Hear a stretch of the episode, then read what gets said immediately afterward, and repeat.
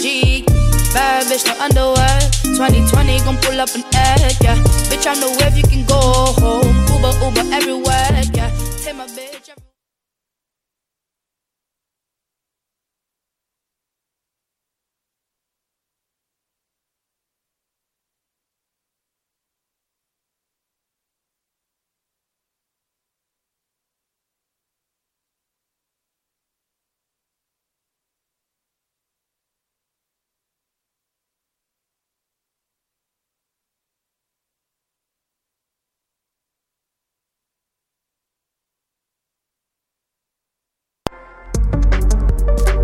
L'expérience immersive du SATFest à la Société des arts technologiques jusqu'au 28 février. Les meilleurs courts-métrages 360 degrés réalisés par des artistes d'avant-garde à travers le monde. Découvrez le programme sur sat.qc.ca. Tu veux monter ton entreprise? C'est possible. Le Centre d'entrepreneuriat ESG UCAM est là pour t'aider à réussir. Nous t'offrons gratuitement des services conseils personnalisés, de l'information en ligne, l'émission Tendance Entreprendre sur choc.ca et des concours qui te feront gagner des bourses et des prix en entrepreneuriat. Cette année, on te propose aussi de visionner nos vidéoconférences et de participer à nos événements de réseautage et d'apprentissage du monde de l'entrepreneuriat. N'hésite plus, il est temps de passer à l'action. Viens nous voir au Centre d'entrepreneuriat ESG UCAM et prépare-toi à créer ton entreprise. Que ce soit pour déjeuner ou dîner, pour un 5 à 7 entre collègues ou simplement pour un bon café pour emporter, le Jinko Café et Bar situé dans le pavillon DS est là pour vous. Suivez-nous sur Facebook et Instagram pour être à l'affût de nos événements et promotions à l'année longue. Match d'hockey entre boys, un bon mimosa à la fin de semaine, un verre de vin en soupant. Jinko Café et Bar.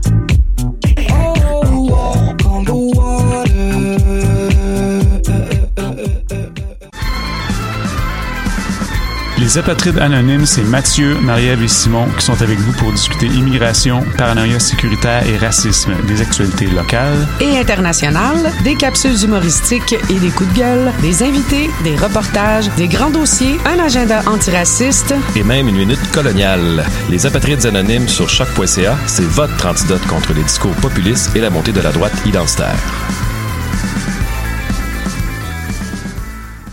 Bonsoir ou bonjour, c'est Oxpo Puccino et vous êtes sur les ondes de choc.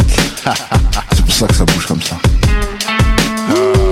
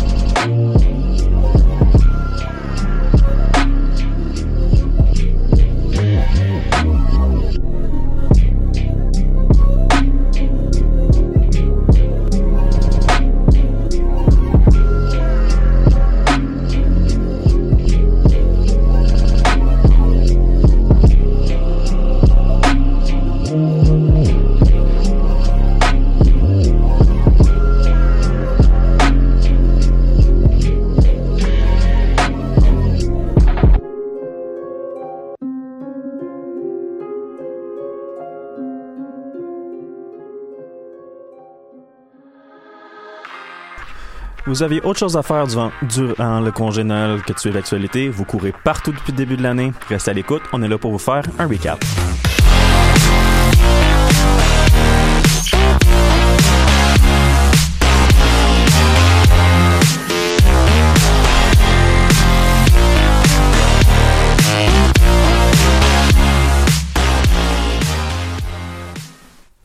Bonjour à vous, chers auditeurs et auditrices. Bienvenue au recap du 13 janvier 2020.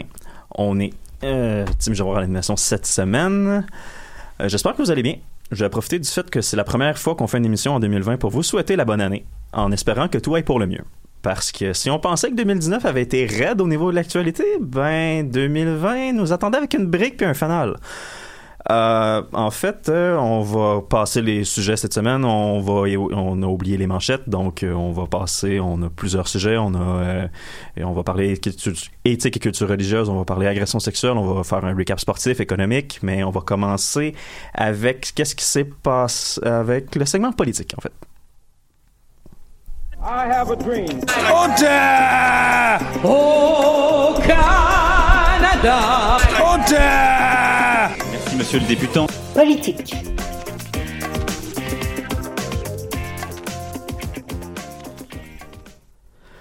Ouais, ben, segment politique, je me suis un petit peu enfargé dans mes mots tantôt. Euh, J'ai voulu dire qu'on allait commencer avec l'Iran, mais c'est un peu ça en fait. On va commencer avec ce qui s'est passé avec l'Iran et les États-Unis. Louis, tu vas essayer de nous résumer tout ça?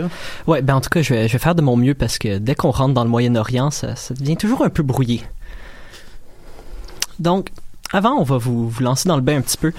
Est-ce que vous avez déjà eu ce- cet étrange sentiment d'aller à un chalet avec une bande d'amis pour quelques jours, pour ensuite rentrer chez vous avec un violent mal de tête, et vous coucher sur votre lit, sentant finalement que vous pouvez vous reposer, puis juste regarder votre téléphone pour quelques secondes et voir à votre plus grande surprise qu'on dirait que la troisième guerre mondiale est commencée? Si ça vous est jamais arrivé, vous n'êtes pas moi la semaine passée.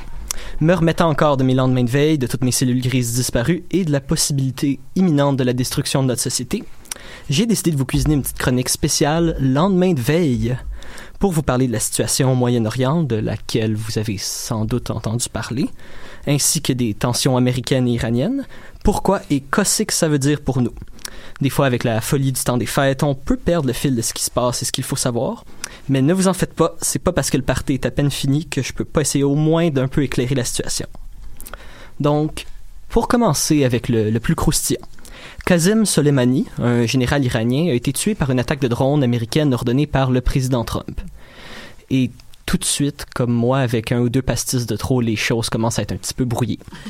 Je suis pas un expert de l'histoire militaire iranienne, je suis pas un historien ou un expert en politique, et les opinions sur le général Soleimani, ben, laisse-moi vous dire que c'est assez divisé.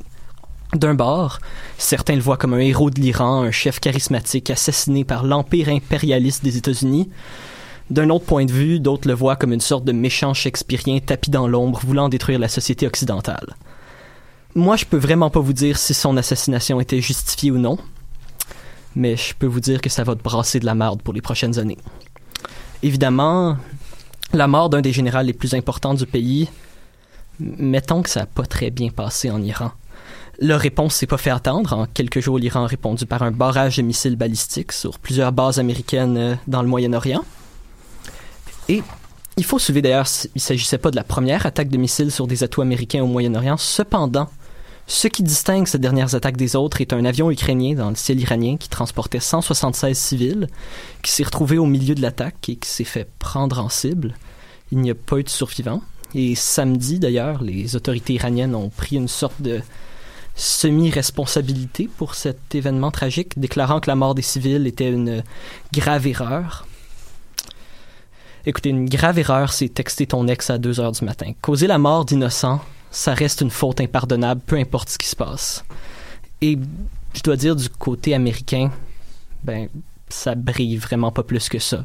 Le président américain, Donald Trump, c'est celui qui s'est plaint maintes fois de ne pas avoir reçu le prix Nobel de la paix en 2019, eh bien, il s'est mis à faire des menaces sur Twitter le 4 janvier qu'il comptait s'attaquer à des sites culturels importants pour la population iranienne. En d'autres mots, ça veut dire que le président a déclaré vouloir commettre des crimes de guerre. Je suis, suis pas sûr à quel où ça rentre dans le prix Nobel de la paix, mais yikes. Euh, il, a rapi- il a rapidement repris ses menaces, mais je peux vous dire que lire les commentaires Twitter sur cette publication-là, aïe aïe, c'était toute une aventure pour moi. Et maintenant vient une grande question importante. Qu'est-ce qui va se passer? Est-ce qu'on risque un conflit? Est-ce qu'on risque un conflit mondial? Est-ce que j'ai le temps pour un autre lendemain de veille? Eh bien, pour l'instant, malgré la montée des tensions, il faut se souvenir que malgré cela, personne ne veut une guerre ouverte. Certains journaux, comme le Times, avanceraient d'ailleurs même que les autorités iraniennes auraient prévenu les États-Unis à l'avance pour s'assurer que l'attaque de missiles ait aucun impact grave. Ça, ça veut dire que pour l'instant, et j'aimerais juste dire pour l'instant, les deux pays peuvent encore s'en sortir la tête haute avec quand même des grands avantages à court terme. Les États-Unis ont eu leur méchant, l'Iran a eu sa retaliation, et en plus de ça, l'Iran a pu attirer l'attention quelque part d'autre que les manifestations qui sont en train de se passer là-bas, ainsi que certains bris sur les droits humains qui sont en train de se passer durant ces manifestations-là. Les États-Unis ont aussi pu attirer l'attention quelque part d'autre d'ailleurs que le processus d'impeachment de Trump. Donc, pour l'instant, tout le monde est gagnant.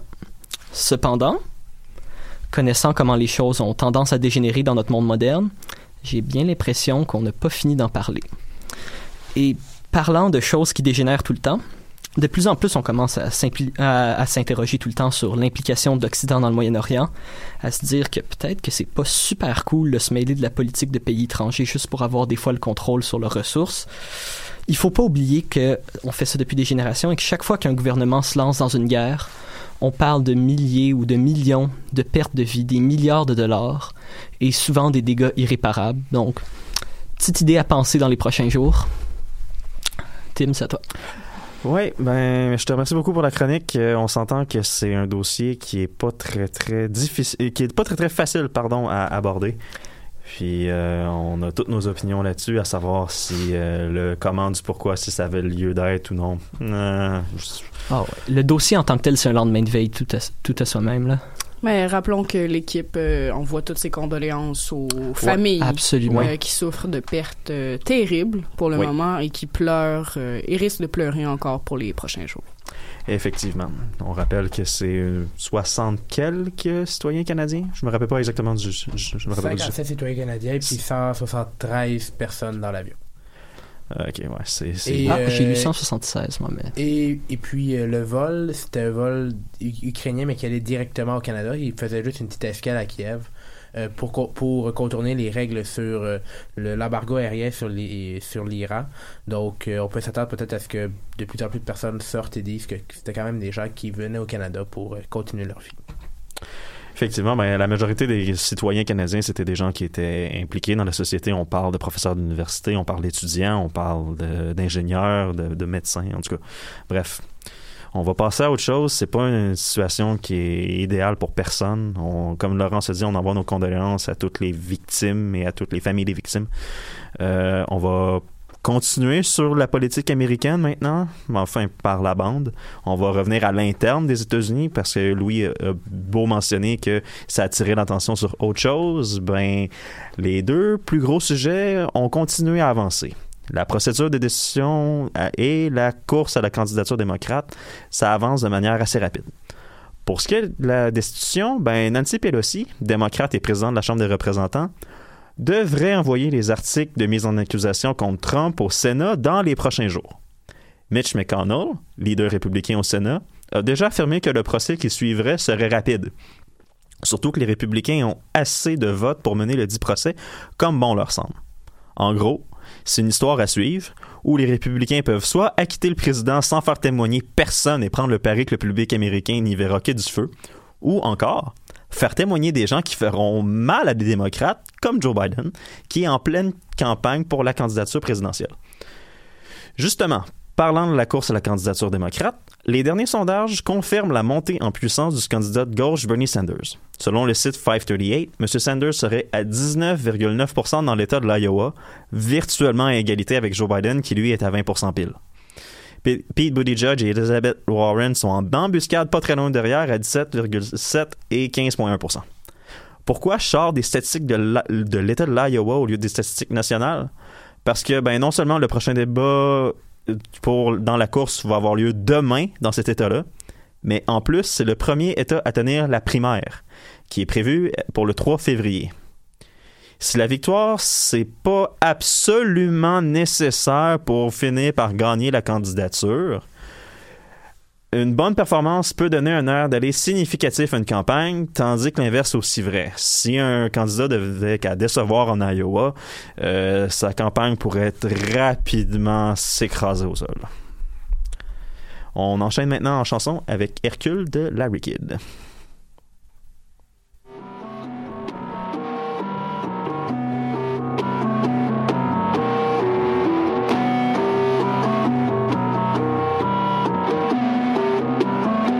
Je sais pas comment tu t'appelles, girl.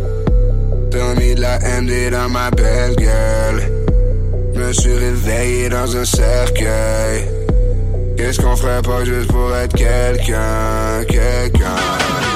T'as pas d'excuse, t'as pas d'excuse. Just by the way they see me flexing, ils m'appellent Hercule. T'as pas d'excuse, t'as pas d'excuse. Just by the way they see me flexing, ils m'appellent Hercule. Hercule. Y'a rien à voir, bitch, cercle. Personne de petit taille le necklace. J'ai pas le choix de chérie, habit flex. Flex. Je n'ai pas des heures de personne. Je ne réponds pas aux questions. I'm young et plein de merci.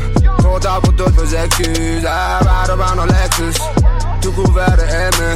Machine gun israélien. Puis je les chargeurs dans ton plexus. Si tu veux me détester, juste fais le bien. La rumeur ce soir, qu'est-ce que tu fais demain? Si tu veux t'achever, va juste faire le même. Mon cocktail est bourré d'amphétamine. La jeunesse est sans vie sous sédatif. La jeunesse nous envie pour s'évader. La promesse d'une vie meilleure entre les mains d'un rappeur. Vous êtes désespérés?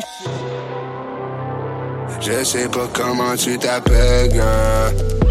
T'as mis de la MD dans ma belle gueule. Me suis réveillé dans un cercueil. Qu'est-ce qu'on ferait pas juste pour être quelqu'un, quelqu'un? D'excuse, t'as pas d'excuse. Just by the way they see me flexing, ils m'appellent Hercule. Pas d'excuse, t'as pas d'excuse. Just by the way they see me ils m'appellent Hercule.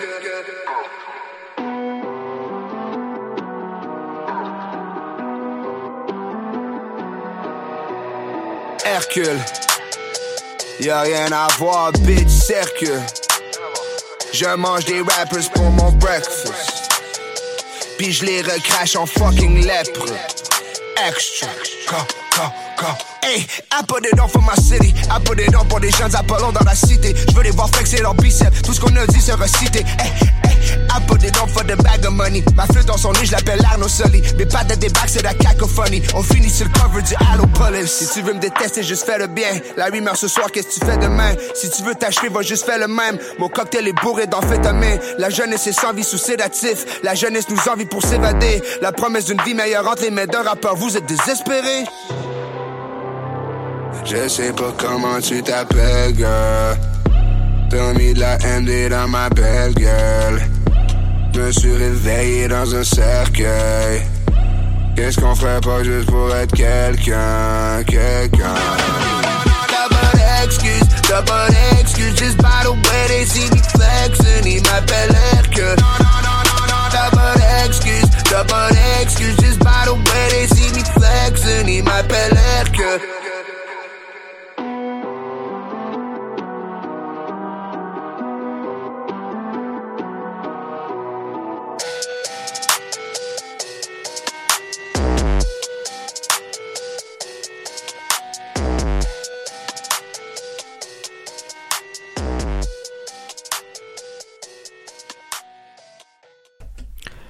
Bienvenue au recap. On passe maintenant au sport. Ok, gars, montrez-nous ce que vous savez faire.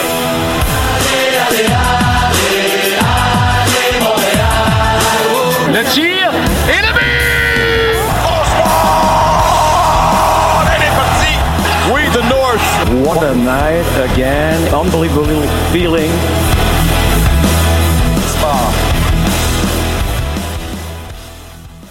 Oui, au sport, Julien, les demi-finales d'association de la NFL ont eu lieu en fin de semaine, puis l'action n'a pas manqué. hein. Ça a tout été des matchs relativement excitants. Exact. Euh, je vais surtout parler de, des deux matchs qui ont retenu un peu plus notre attention, soit Ravens Titans et euh, Texans contre les Chiefs tout d'abord.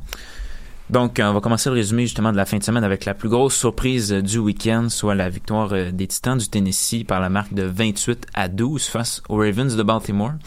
Faut quand même rappeler que les Ravens ont terminé la saison avec un dossier de 14 victoires et seulement deux revers, euh, ce qui était bon pour le premier rang de l'association euh, AFC North. Donc les Ravens, euh, qui nous ont habitués à une attaque assez explosive tout au long de la saison, menée bien sûr par leur corps arrière Lamar Jackson, ont été limités plutôt à seulement un touché durant la rencontre. Mais malgré ces deux interceptions, il faut dire que Lamar Jackson a quand même amassé 365 verges par la passe et 143 par la course. C'est quand même des statistiques assez impressionnantes dans la défaite, mais la défensive des Titans a tout simplement été trop dominante. Justement, euh, du côté du Tennessee, le porteur de ballon Derrick Henry a assuré le spectacle avec une récolte de 195 verges par la course. Dans l'autre match, euh, les Texans contre les Chiefs, eh bien, ça a été tout un spectacle. On a failli avoir droit, failli avoir droit plutôt à un autre choke euh, en série des Chiefs. Mais il faut dire qu'ils se sont quand même bien repris euh, en main après le premier quart. Donc après 15 minutes seulement, c'était 21-0 Texans déjà. Et après le deuxième quart, eh bien, le vent a complètement changé de côté. Kansas City a inscrit 51 points contre seulement 10 pour Houston, qui se sont finalement effondrés. Et Kansas City l'a finalement porté 51-31 devant leurs euh, propres partisans. Donc, il faut dire que dans la rencontre, ça a été une solide prestation de part et d'autre des deux corps arrière, malgré le fait que Deshaun Watson, des Texans, a amassé le plus de verges par la passe. C'est Patrick Mahomes qui a remporté le duel avec pas moins de 5 passes de toucher, dont 3 à son receveur Travis Kelsey. Avant que tu Oui, enchaînes sur vas-y, les matchs, peux-tu juste dire quelque chose? Oui. Honnêtement, là, pour les Texans, là, c'est le genre de match que les équipes se remettent pas. Là. Ouais, on parle des- niveau, on parle coup dur niveau euh, Falcons Atlanta au Super Bowl puis euh, Lightning de Tampa Bay l'an passé. Là. Ouais, les Falcons se sont pas remis de. Les Falcons s'en sont jamais remis. Les. Lightning hmm, Commencent un peu, mais bon. Ouais, c'est très- ils commencent à redevenir respectables au niveau de leur talent. On va voir la saison prochaine qu'est-ce On qu'il y va voir en euh, série. Exact. Mais ouais, c'est un, un coup dur vraiment pour, euh, pour les Texans. Donc les Chiefs qui vont euh, se mesurer aux Titans du Tennessee en fin de semaine prochaine en finale de conférence. Et bon, de l'autre côté, je vais pas euh, faire le, descriptif de, ch- de chaque match, mais dans les autres finales, eh bien, plutôt dans l'autre finale, ça va opposer les Packers de, de Green Bay qui l'ont emporté 28 à 24 face aux Seahawks, aux 49ers de San Francisco qui ont vaincu les Vikings par la marque de 27 à 10 et ces matchs-là vont avoir lieu bien sûr dimanche prochain. Et puis, euh, nouvelle de dernière heure dans la Major League Baseball, la MLB, les Astros de Houston ont congédié le gérant AJ Inch ainsi que le directeur général Jeff Luno après que ceux-ci aient été suspendus un peu plus tôt aujourd'hui pour euh, toute la saison 2020. Donc, euh, les agissements remontent aux saisons 2017 et 2018, durant lesquelles les deux hommes auraient été impliqués dans le scandale du vol des signaux, qui n'aurait pas été instauré par eux, mais plutôt par euh, Alex Cora des euh, Red Sox de Boston. Et puis euh, ensuite, euh, les Astros l'auraient utilisé. Donc, euh, en plus d'avoir à payer une amende de 5 millions de dollars, eh bien, les Astros vont devoir se passer de leur choix de, premier et deuxième tour pour les deux prochaines saisons. Ouch. Ouais, et j'ai- pas, bon, je vais pas en parler en détail de ce de ce scandale-là, bon, des, des vols de but, des, plutôt des, des signaux volés, parce que c'est un peu long, mais ça se résumait assez rapidement en ceci. Dans le fond, on mettait une, une caméra en circuit fermé, et les images étaient retransmises, bon, à, à l'enclos, donc dans le camp des, des Astros, et puis après ça, ceux-ci tapaient sur une poubelle pour annoncer aux frappeurs à quel lancer il allait faire face. Donc, euh, Ah, ouais. rapidement, c'est c'est à ça que ça, ça ressemblait, le, les signaux volés. Et donc, euh, les Astros qui payent le gros prix aujourd'hui. Oui, euh, ils ont congédié hein, leur. euh, Exact. Ben, dans le fond, les- le, le gérant et le directeur général avaient été suspendus. Donc, l'équipe a euh, décidé. en, en début d'après-midi par la, la MLB pour euh, un an, donc pour toute la saison 2020. Et finalement, le propriétaire de l'équipe a décidé de ne pas appuyer euh, donc de pas les backer si on veut ces, ces deux hommes non, c'est ça. et de les limoger donc euh, ils sont donc limogés euh, ça fait à peine quelques heures Donc, ça va mal à Houston, au niveau sportif. Les Texans se sont écroulés, les Astros ben se là il font... y a ça et puis on Il y a ça, puis au, puis basket, ben les Rockets, c'est pas à la hauteur du talent de James Harden et de Russell Westbrook. On va juste dire ça comme ça. Exact. Puis on rappelle bon que les Astros ont perdu la dernière série mondiale en finale contre les, les Nationals de Washington. Donc c'est une année à oublier si on veut pour euh, cette équipe-là. Effectivement. C'est ce qui conclut le recap sportif pour aujourd'hui. Ben merci beaucoup Julien. On va maintenant retourner en politique avec Bruno. On va revenir un petit peu plus local. Euh, le gouvernement Legault veut abolir le cours d'éthique et culture religieuse. On va commencer par ça. Et effectivement, euh, Tim. Mais ça en est passé des choses quand même depuis la dernière édition du Recap euh, en 2019. Je vous rappellerai que c'est première- la première semaine de décembre qu'on a fait euh, la dernière émission. Alors, euh, bien sûr, le monde est en feu euh, complètement, en passant de l'Australie jusqu'à l'Irak, l'Iran, le Brésil, et il y a plein d'endroits que j'oublie, euh, j'en suis sûr. Mais battons le fer quand il est encore chaud. Et parlons d'un enjeu des plus importants et saillants, le cours d'éthique religieuse. Est-ce que vous vous en rappelez? Oui, j'ai fait, je pense, la première, une des premières éditions, je pense, que je l'ai faite. Au secondaire ou au Mon primaire? Dieu, euh, t'es- t'es- c'est vrai que c'est un vieillard. Euh, moi, je l'ai vécu la première année de la Ouais, c'est ça. réforme. Non, c'est ça. Elle, c'est la Fait première que, année, hein? moi, c'est la deuxième. Fait que, tu sais, c'est. c'était Avant de traiter le monde de vieux, là, s'il vous plaît. Attends, mais primaire ou secondaire? Les deux. Parce, parce que moi, j'ai eu le, le changement euh, de la réforme, là, quand ils étaient vraiment pas sûrs de quoi faire, là. Fait que, euh, ils nous ont juste, au primaire, c'est juste, ils nous ont dit que des religions existaient, puis c'était un 20 minutes de libre où est-ce qu'on le passait à dessiner. Ce qui était quand même le fun, mais. Sure, why not? C'était quand même un bon coup, faut dire. That moi, c'était plus axé, c'était pas vraiment sur les religions telles quelles, mais c'était plus sur euh, bon l'être humain, et puis comment il pense, comment il agit avec les autres. là. C'était plus euh, vraiment sur eu- un cours d'éthique. là. Ah, on n'a pas eu le même cours d'éthique et culture euh, religieuse, mon homme. C'était différent. C'est peut-être ça qui est intéressant aussi dans ce cours-là, c'est que L'application est complètement différente. là. c'est ça. Les enseignants avaient Ouais, non, une énorme liberté quant Ouais, au contenu présenté c'est peut-être pour ça que les gens se plaignaient, en fait. Moi aussi, j'en ai vu toutes les sortes, là. Mais c'était quand même un excellent outil pour mieux comprendre la diversité de notre monde contemporain et surtout de comprendre les différentes manières de penser, religions et cultures qui composent notre monde. Est-ce que c'est peut-être pour cela que la jeune génération québécoise est plus ouverte sur la diversité? Peut-être. Des études devront être faites sur ce sujet. Néanmoins, la CAQ, sans vouloir enlever toute signification religieuse autre que patrimoniale euh, du cursus scolaire. Comme si la compréhension du monde euh, ne devait se comprendre que par une vision complètement laïque et anti-religieuse du monde. Le cours était aussi une façon d'avoir un esprit critique et plus avancé et surtout de bien comprendre que l'humanité ne se résume peut-être pas aux différences des individus, mais bien ce qui les rassemble, les rassemble et les assemble. La vie. Point final. Donnant la chance au coureur, mais merci à la CAQ de me donner un sujet pour faire ma maîtrise en sciences politiques. Merci beaucoup. Alors, de l'autre côté de l'Atlantique, cette semaine, le fourre-tout libyen, euh, dans une guerre civile depuis presque dix ans, euh, ça continue euh, de plus belle. Mais c'est maintenant revenu à l'avant de la scène politique de la politique internationale. Moscou a demandé lundi une rencontre à huis clos et immédiate du Conseil de sécurité des Nations Unies à propos des derniers développements dans ce pays de la Méditerranée. Rappelons rapidement les derniers événements. Bon, après la mort de Muammar Kadhafi, euh, l'homme fort de la Libye en 2011, aucune personne ni groupe n'a réussi à prendre le contrôle politique du pays. Ses frontières, sécurité intérieure, fonctionnement quotidien, c'est un complet chaos. Présentement, deux factions déchirent le pays. Le gouvernement de Tripoli, à l'ouest, contrôle la capitale, et le maréchal Khalifa Haftar a la même mise sur l'est du pays. Dernièrement, la Turquie d'Erdogan a décidé de signer une entente avec le gouvernement, de Tripoli, l'aidant militairement avec des troupes et un soutien maritime. La Turquie a déjà des yeux sur des villes de la Méditerranée. La péninsule chypriote, par exemple, est un contentieux très vieux. Néanmoins, la Grèce, l'Égypte et même Israël graissent des dents devant cet accord et surtout du point de vue maritime. Néanmoins, pourquoi la Russie de Vladimir Poutine se sent si interpellée subitement par ce pays? C'est qu'elle soutient le maréchal, Haftar par des mercenaires russes? Non identifiés bien sûr, mais bon, le livre, le livre de jeu de la Crimée est assez récent qu'il ne dupe personne. La Libye est tout de même au centre des transactions depuis un certain temps. La plupart des Africains qui veulent aller dans l'Europe passaient par la Libye sur des bateaux de misère et déboursaient des milliers de dollars et plus souvent qu'autrement pour passer un bon moment dans des conditions de quasi-esclavage et inhumaines avant de réussir à monter peut-être sur un bateau qui allait peut-être les emmener vivants en Italie. Euh, la situation en Libye est peut-être loin des projecteurs, mais les puissances régionales ont intérêt à ce que ce grand pays d'Afrique du Nord ne soit pas dans un chaos total, car la Libye renferme sur ses eaux territoriales et sur ses terres des sources pétrolières importantes qui font languir ses voisins égyptiens et la Turquie principalement. Il faudra néanmoins du temps pour reconstruire ce pays sans dessus-dessous. Alors, les petites vides de cette semaine, je sais que c'est un segment que vous aimez bien, ou j'aurais pu l'appeler le tour du monde en 120 secondes.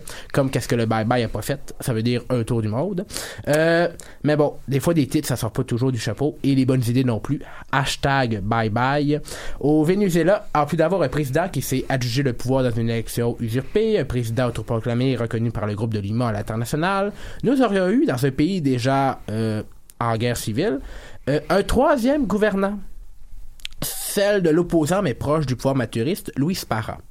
Ne pouvant intégrer le Parlement lors du vote qui était bloqué par les militaires à cette semaine, Juan Guaido n'a pu être intronisé euh, dans l'Assemblée constituante. Et dans le chaos total, euh, Luis Parra s'est levé et s'est proclamé avoir les votes nécessaires pour être élu président de l'Assemblée en remplacement de Juan Guaido. Le lendemain de cette autoproclamation, Juan Guaido est revenu comme président. Tout est donc revenu à l'ordre au Venezuela?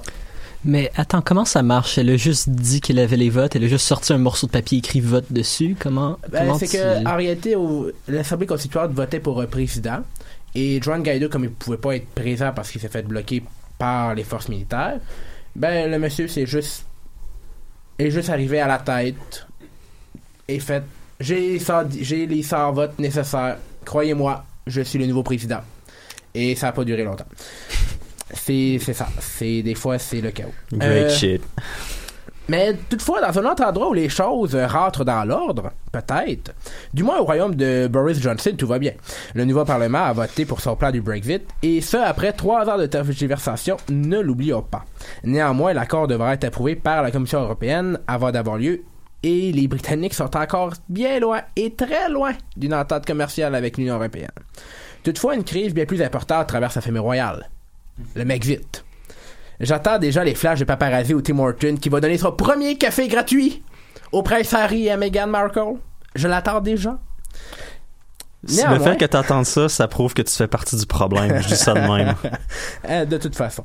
Fait intéressant, toutefois, le National Post cette semaine a conduit un sondage euh, affirmant qu'une majorité de Canadiens et aussi une majorité de Québécois seraient en accord à retrouver le prince héritier et sa femme comme gouverneur général du Canada. Oh, really? Ah, attends, qui ont demandé? Moi, j'ai pas, j'ai pas donné mon accord à ça. Mais je tiens à dire que la majorité des gens ne savent pas ce que ça fait non plus, un ou une gouverneur euh, général. Ça, c'est un bon point. Mais de toute façon, constitutionnellement, cela se pourrait se faire. Parce que il y a près de 100 ans, un prince héritier a été nommé à la, à- comme gouverneur général du Canada.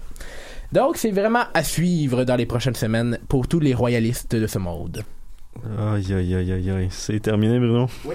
Parfait, ben on, s'en- on enchaîne en musique. En fait, je pensais prendre un coup, je sais pas, je vais peut-être rester ça, mais on va aller avec Sober de Sébastien.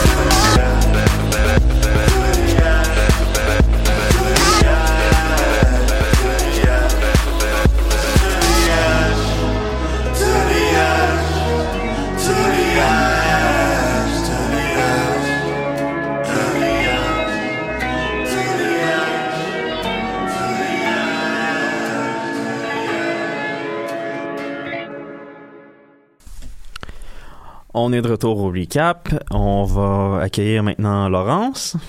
Bonjour, Tim. Salut. Tu vas nous donner une nouvelle mise à jour sur ton sujet préféré? Les agressions sexuelles.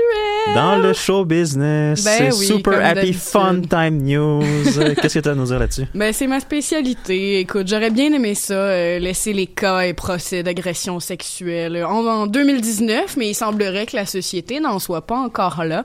N'empêche, entre les morceaux de dinde nappés de sauce brune et les altercations douces amères sur qui manipule réellement la jeune Greta Thunberg, j'espère que tous nos auditeurs et que mes compatriotes, vous autour euh, de la table, ont bien profité de ces quelques jours de répit à de la route et à retrouver leur manteau dans une pile semi-humide et que le retour à vos occupations normales n'est pas trop difficile.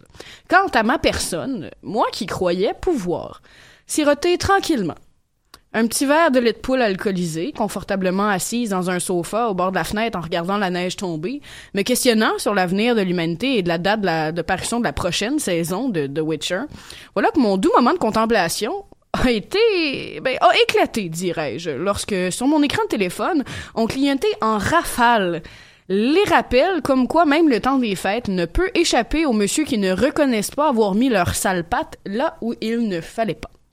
Me voilà ici de retour, chers amis, derrière le micro, à vous rappeler que ni le monde ni la vie euh, est rose et que je me mets à douter que les paroles d'Edith Piaf lorsqu'elle chantait et dès que je l'aperçois, alors je sens en moi mon cœur qui bat, euh, soit vraiment une ode à l'amour. Je peux vous affirmer cependant que j'ai cru faire de l'arythmie lorsque j'ai lu la semaine dernière que le fondateur de Juste pour rire, Gilbert Rozon, avait obtenu gain de cause contre le groupe de femmes Les Courageuses puisque la Cour d'appel a rejeté leur demande d'action collective. Pour vous remettre un peu dans le bain, chère personne à l'écoute de notre fabuleuse émission, je vais vous ramener un petit peu dans le passé. À l'automne 2017, le patron de l'humour, euh, Gilbert Rozon, était accusé par de nombreuses femmes d'harcèlement et d'agression sexuelle dans la, foulée, dans la foulée du mouvement hashtag moi aussi. Les allégations s'empilent, certaines figures du milieu artistique se révèlent au grand jour en tant que dénonciatrices, bref, le secret explose pour de bon.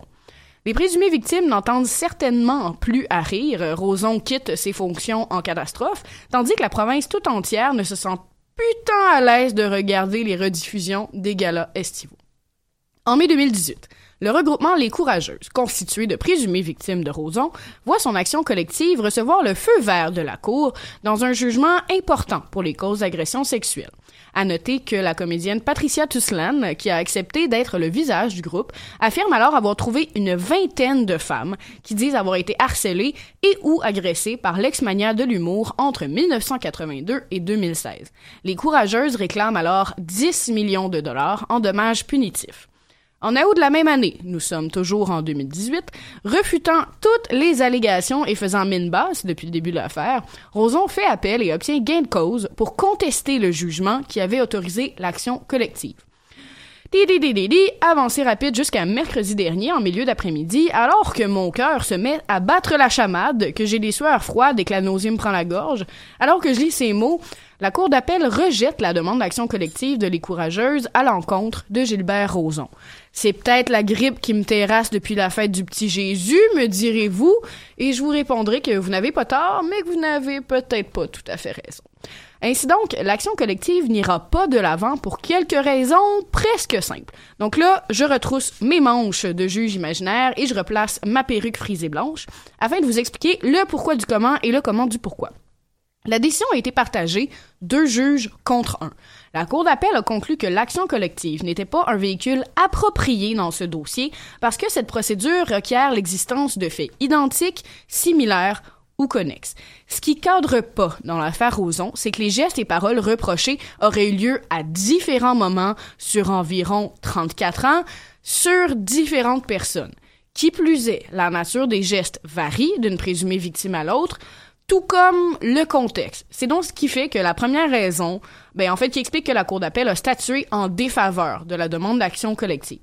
Ensuite, euh, le juge qui avait accepté la requête de Les Courageuses avait obtenu comme modus operandi le statut de Roson, c'est-à-dire sa position et son statut euh, de pouvoir et d'influence, et les similitudes entre les membres du regroupement, qui semblaient être issus de son entourage ou de la sphère artistique, politique, sociale.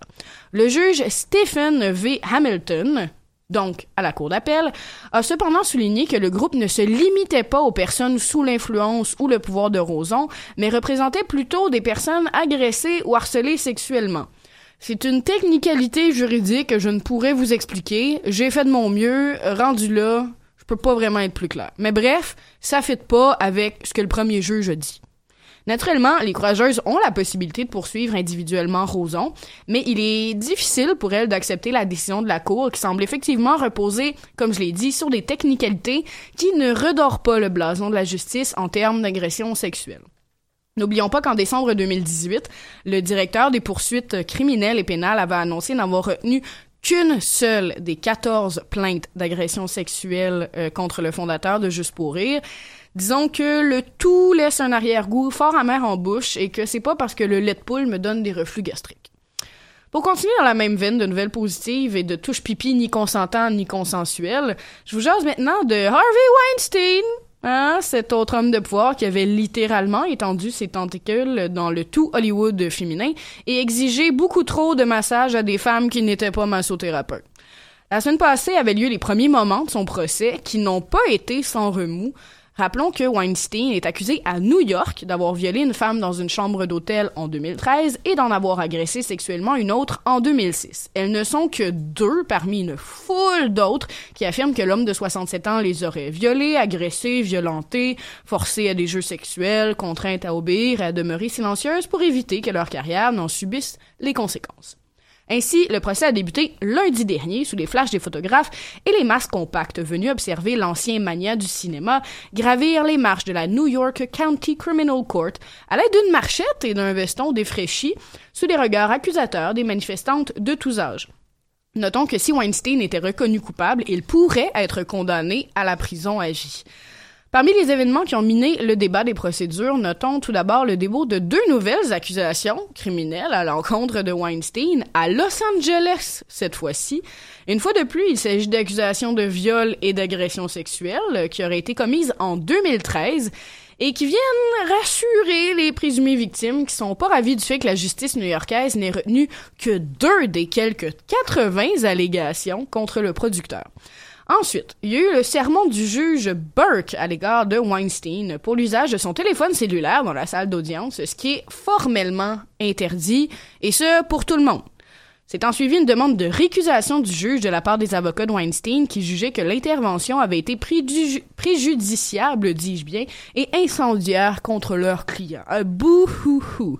Le juge Burke a rétorqué qu'il était normal que quelqu'un de sa stature réprimande un accusé, peu importe lequel, lorsque celui-ci contrevient au décorum d'une salle d'audience. Finalement, c'est pas de sitôt que le procès va trouver ses jurés, hein, parce que parmi les 240 candidats qui, qui ont défilé devant le juge, seul le quart d'entre eux ont pu passer à la deuxième étape de sélection. Le processus n'est certainement pas aisé vu tout le brouhaha médiatique suscité euh, la révélation des allégations contre Weinstein. Ben, que nous réserve la suite? Je n'ai que très peu d'informations à vous présenter pour l'instant, seulement que le procès devrait durer environ six semaines et que les témoignages sont certainement fort attendus. Puis je peux aussi vous assurer que la conclusion de ce procès risque de marquer à tout jamais l'histoire américaine et que je continuerai à en suivre les développements. Mais je te remercie beaucoup, Laurence. Euh, c'est super intéressant que, comme, ben, c'est pas, des bonnes nouvelles, mais c'est quand même intéressant à suivre parce que souvent, avec tout ce qui passe dans nos fils, justement, le genre de trucs que, bon, on sait qui était accusé, fait que, ben, Ben c'est ça, mais là pour l'instant le procès est commencé, donc euh, on verra ce qui advient par la suite, mais pour l'instant, euh, mettons que ça commence pas super bien pour un des événements les plus attendus de cette année. ouais, on a hâte de voir la suite. On va maintenant enchaîner en économie. de la coalition Avenir Québec, pas de baisse d'impôts. Billions and billions and 520 millions de dollars. Moi, j'ai intérêt que je veux, c'est le capital. L'aide d'urgence pour Capital Média qui est au bord de la faillite. Économie, en as-tu vraiment besoin?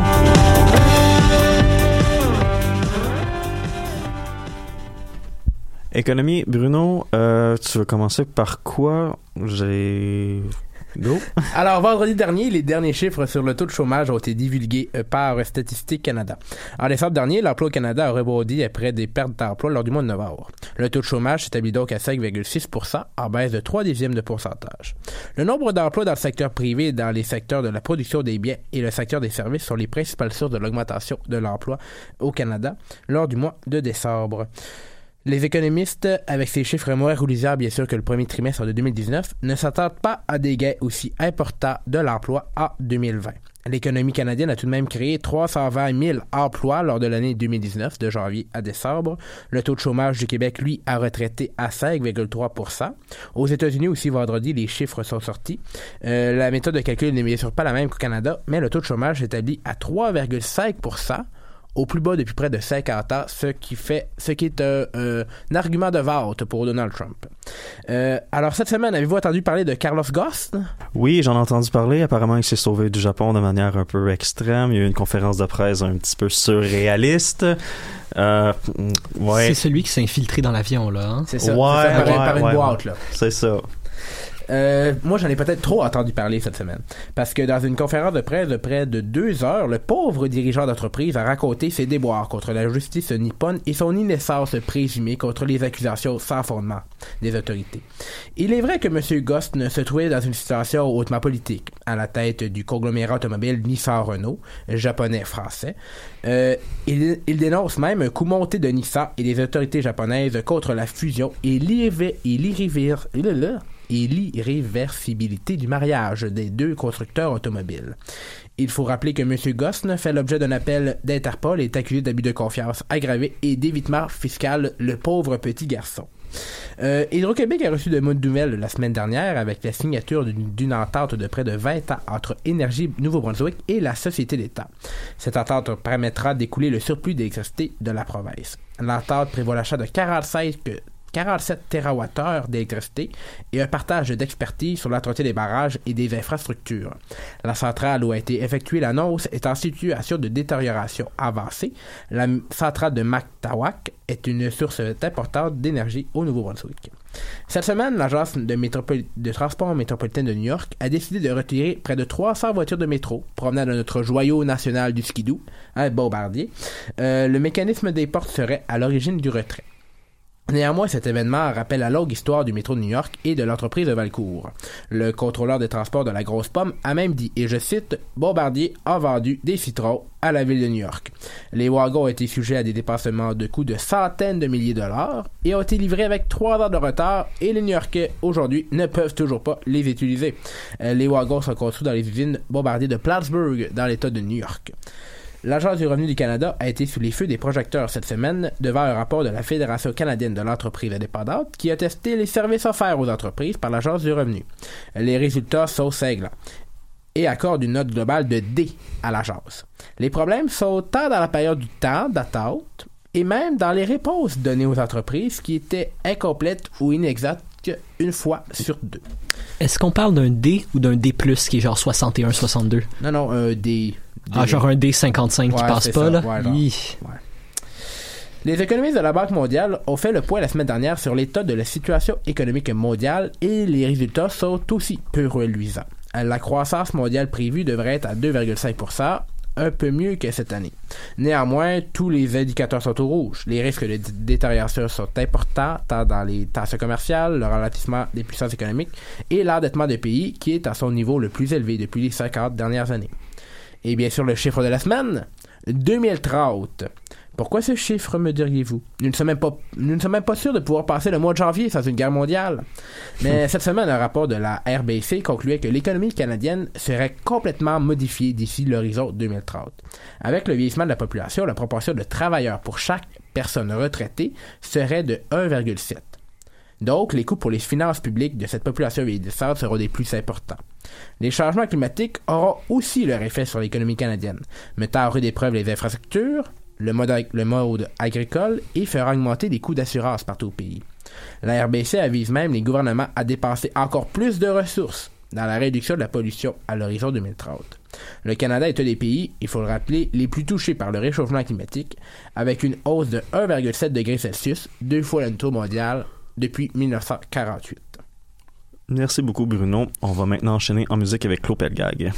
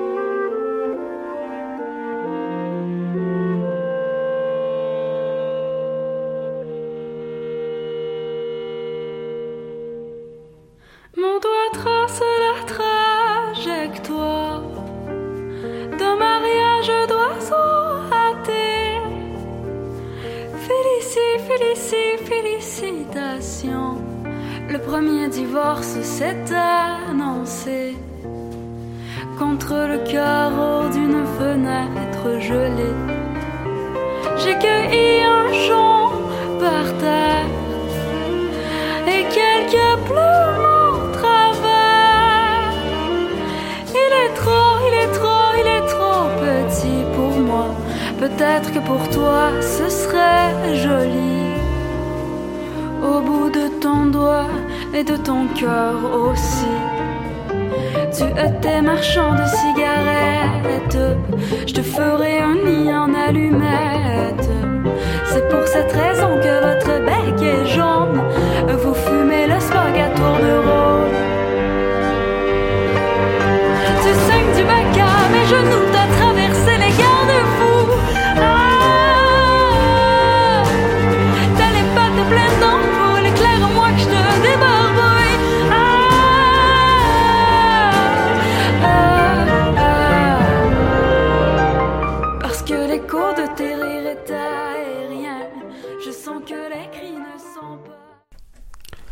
Dans un article paru dans la presse aujourd'hui, on a appris que le ministre de la Justice fédérale, David Lametti, a lancé à Halifax les consultations publiques pour prendre le pouls de la population canadienne avant de mettre à jour la loi fédérale sur l'aide médicale à mourir. C'est une mise à jour qui doit avoir lieu avant le 11 mars 2020 parce que la juge Christine Baudouin de la Cour supérieure du Québec a statué qu'il était inconstitutionnel de limiter l'accès à l'aide médicale à mourir seulement aux personnes en fin de vie le, gouvernement, par la voix de M. Lametti, et va euh, modifier la loi, mais veut quand même prendre le temps de prendre l'opinion de la population pour s'assurer qu'on ne va pas trop loin pour ne pas inquiéter la population. Euh, la discussion cette semaine, c'est de savoir, vous, vous en pensez quoi? Est-ce que l'aide médicale à mourir, c'est bon, mauvais? Vous voulez que ça aille plus loin, passer moins loin?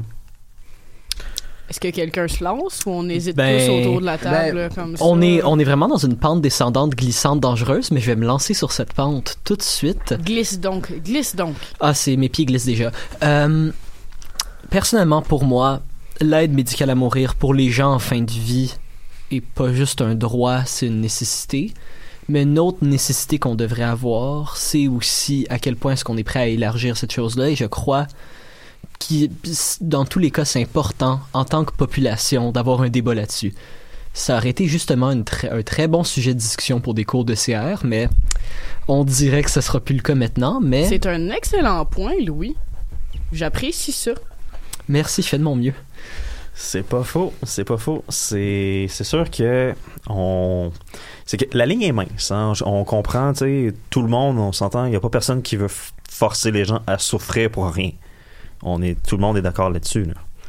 Mais moi, je dirais que psychologiquement, puis philosophi- philosophiquement, il y a eu euh, un changement dans la perception Ouais, non. de exact. comment on voit la souffrance. Est-ce Mhm. qu'on l'accepte comme un moyen de vie ou un moyen de mort? Est-ce qu'on l'accepte pas? Est-ce qu'on on veut pas vivre dans la souffrance? Et il y a eu un grand changement dans cette vision-là.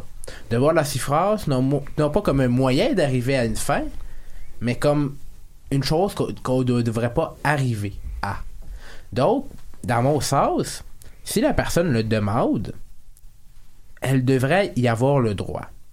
Peu importe si, euh, peu importe l'âge de la personne, peu importe la, la distance de la fin de vie, je pense que de toute façon, les gens font une discussion familiale là-dessus, font une discussion à l'interne sur leurs propres besoins, sur leurs propres demandes. Puis rendu là, je pense pas que c'est à l'État de décider c'est quelles sont les limites qu'on doit placer Ouais, c'est limites de la certains- fin de vie. en certains éléments. Je suis assez d'accord avec Bruno euh, pour vrai parce que déjà l'appel on s'entend que c'est un très beau projet, ça fait presque quatre ans d'ailleurs euh, Ouais. que ça a été mis en place au fédéral. Puis si je me trompe pas, il y a une révision obligatoire à tous les cinq ans pour ce genre de loi là. je lance ça comme ça, c'est pas contre-vérifié. Je sais pas, je sais Mais- pas exactement, mais là, je sais que la, euh, la décision de la Cour supérieure du Québec, ça faisait en sorte qu'il y aurait un vide juridique au Québec, donc ça devance Ouais, c'est ça. Mettons que ça, ça à pousse mars la chose. 2020. Mais je, je suis d'accord avec Bruno dans le sens où l'appellation fin de vie, ça s'applique à beaucoup de cas, mais pas à tous les cas où il y a une souffrance indicible qui empêche de vivre. On n'est peut-être Ouais, pas ça. nécessairement au bout de la souffrance, au bout du corps, mais il y a des gens qui portent leur souffrance comme un poids avec lequel ça leur tente plus de jouer. Tu sais, par exemple, il y a beaucoup, on voit beaucoup de, de gens qui témoignent, euh, des gens qui sont atteints de cancer, parfois de multiples cancers, de maladies incurables, qui n'en peuvent plus d'être un fardeau pour leur famille. Il y a une jeune mère de, de 36 ans qui a témoigné récemment euh, à TVA. Elle est âgée de, ben, elle est âgée de 36 ans, elle est mère de deux enfants. On lui a diagnostiqué un premier cancer, elle en a été guérie. Ben, on lui apprend qu'elle a un autre cancer, puis ben, cerise sur le gâteau, euh, il y en a un deuxième, propage. Bon, c'était déjà aux ovaires, là, c'est rendu foie, intestin. Elle est pas en fin de vie, mais elle n'en peut plus. Elle est plus capable de se nourrir toute seule. Elle a plus d'autonomie. Elle est plus capable de s'occuper de ses enfants. Elle a tout le soutien de sa famille, mais elle n'en peut plus. Elle est en plus aux prises avec une grave dépression, ce qui est tout à fait normal euh, dans ce genre de cas-là. Donc pourquoi limiter l'aide à mourir à ceux qui sont en fin de vie alors que ceux qui sont peut-être pas à la fin mais au bord, y arrivent pas non plus, tu sais? Non, c'est sûr. C'est sûr qu'au niveau éthique, il y a ça aussi.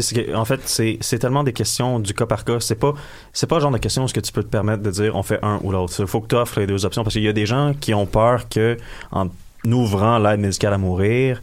Euh, qu'on diminue les soins palliatifs. C'est ça Non, que mais ça pas dit. nécessairement, non, c'est ce que non. Ben, dans le fond, c'est plus une autre facette Ben, des c'est ça, soins exactement. palliatifs, Oui, c'est ben, pas ça. diminuer. Puis le processus ça. est vraiment très complexe. Là, j'ai une amie, bon, dont la famille a dû passer au travers de ça pour euh, un quelqu'un qui était prêt à s'en aller. Puis c'est pas, euh, t'appelles pas comme le ministère, tu fais, hey, j'aimerais ça mourir. Puis deux heures plus tard, il y a quelqu'un qui arrive non, avec non, une non, aiguille. là. Le processus est hyper complexe. Il y a un suivi psychologique. Il y a deux médecins qui doivent accepter, des médecins qui ne sont pas collègues. Donc, faut que ça passe. Là, c'est pas que en élargissant l'aide à mourir, ça veut pas dire rendre le processus Non, plus facile ou plus rapide. C'est juste de faire en sorte qu'il y ait moins de gens qui souffrent trop longtemps et même Non, chose pour ça. les familles. Puis une question qu'on, qui, dans- qui a parlé d'update, une question qu'on pourrait se poser aussi, c'est toute la notion de consentement. Mhm. Parce que, tu sais, il y a des gens qui arrivent à un certain point, on parle de sclérose en plaques, on parle d'Alzheimer, où ce que, ben, on peut plus donner le consentement parce qu'on n'a plus les capacités de le faire. On fait quoi avec ces gens-là? Ah, les gens dans le coma et tout. Là. Exactement. Mais des gros questionnements comme ça. Des gros questionnements. Ça va mettre fin à l'émission du Recap, première émission de la saison. Ça a été un plaisir de le faire avec vous, chers auditeurs. On se revoit la semaine prochaine, même heure, même poste.